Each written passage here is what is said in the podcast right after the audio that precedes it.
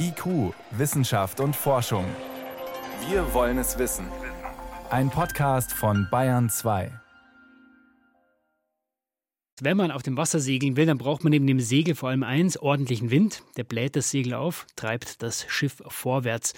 Und dieses Prinzip versuchen Ingenieure seit vielen Jahren auch im Weltraum anzuwenden. Das Problem ist, da gibt es keinen Wind, zumindest nicht so, wie wir ihn kennen. Und doch hat sich gestern ein großes Segel im All entfaltet, das sogenannte Light Sail 2, also ein Sonnensegel.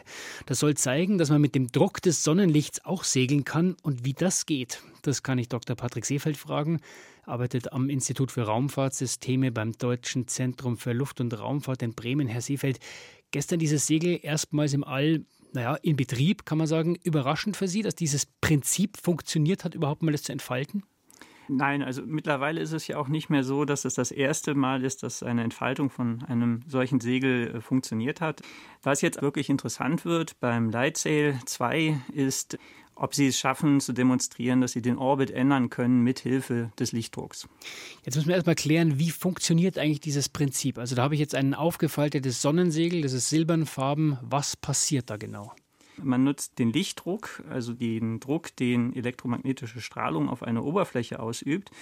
Elektromagnetische Strahlung besteht aus Photonen. Die haben zwar keine Masse, aber wenn die auf eine Oberfläche auftreten, dann übertragen die einen Impuls. Die schubsen sozusagen das Segel ein bisschen an.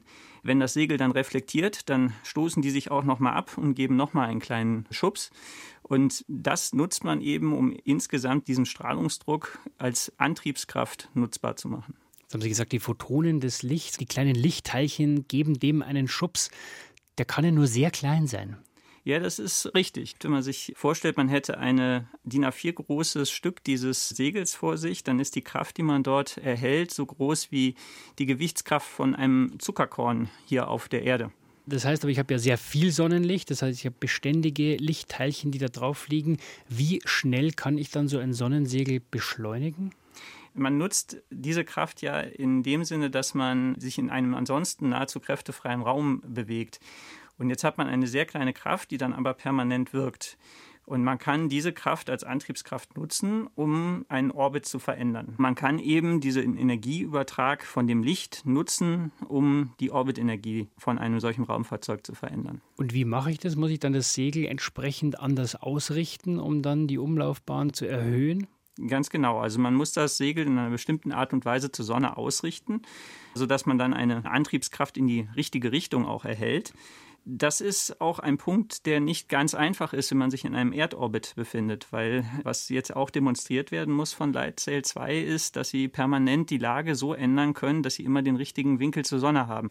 Schauen wir mal ein bisschen in die Zukunft. Für welche Anwendungen, Herr Seefeld, könnte man denn so ein Sonnensegel in Zukunft nutzen?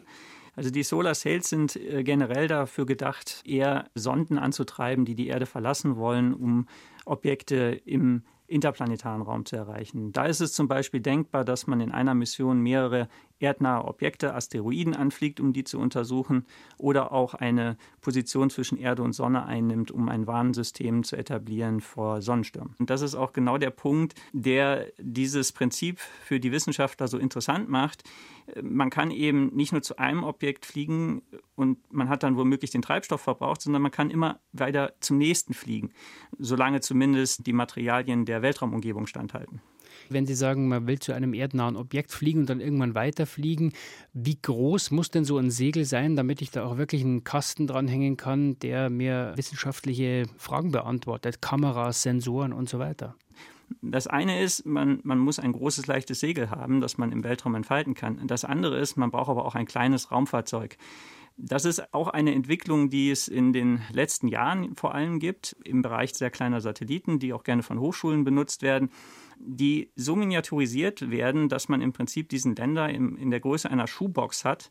Und das ist ein Raumfahrzeug, da wird es dann denkbar, dass man das mit einem Solar Sail kombiniert, um das anzutreiben.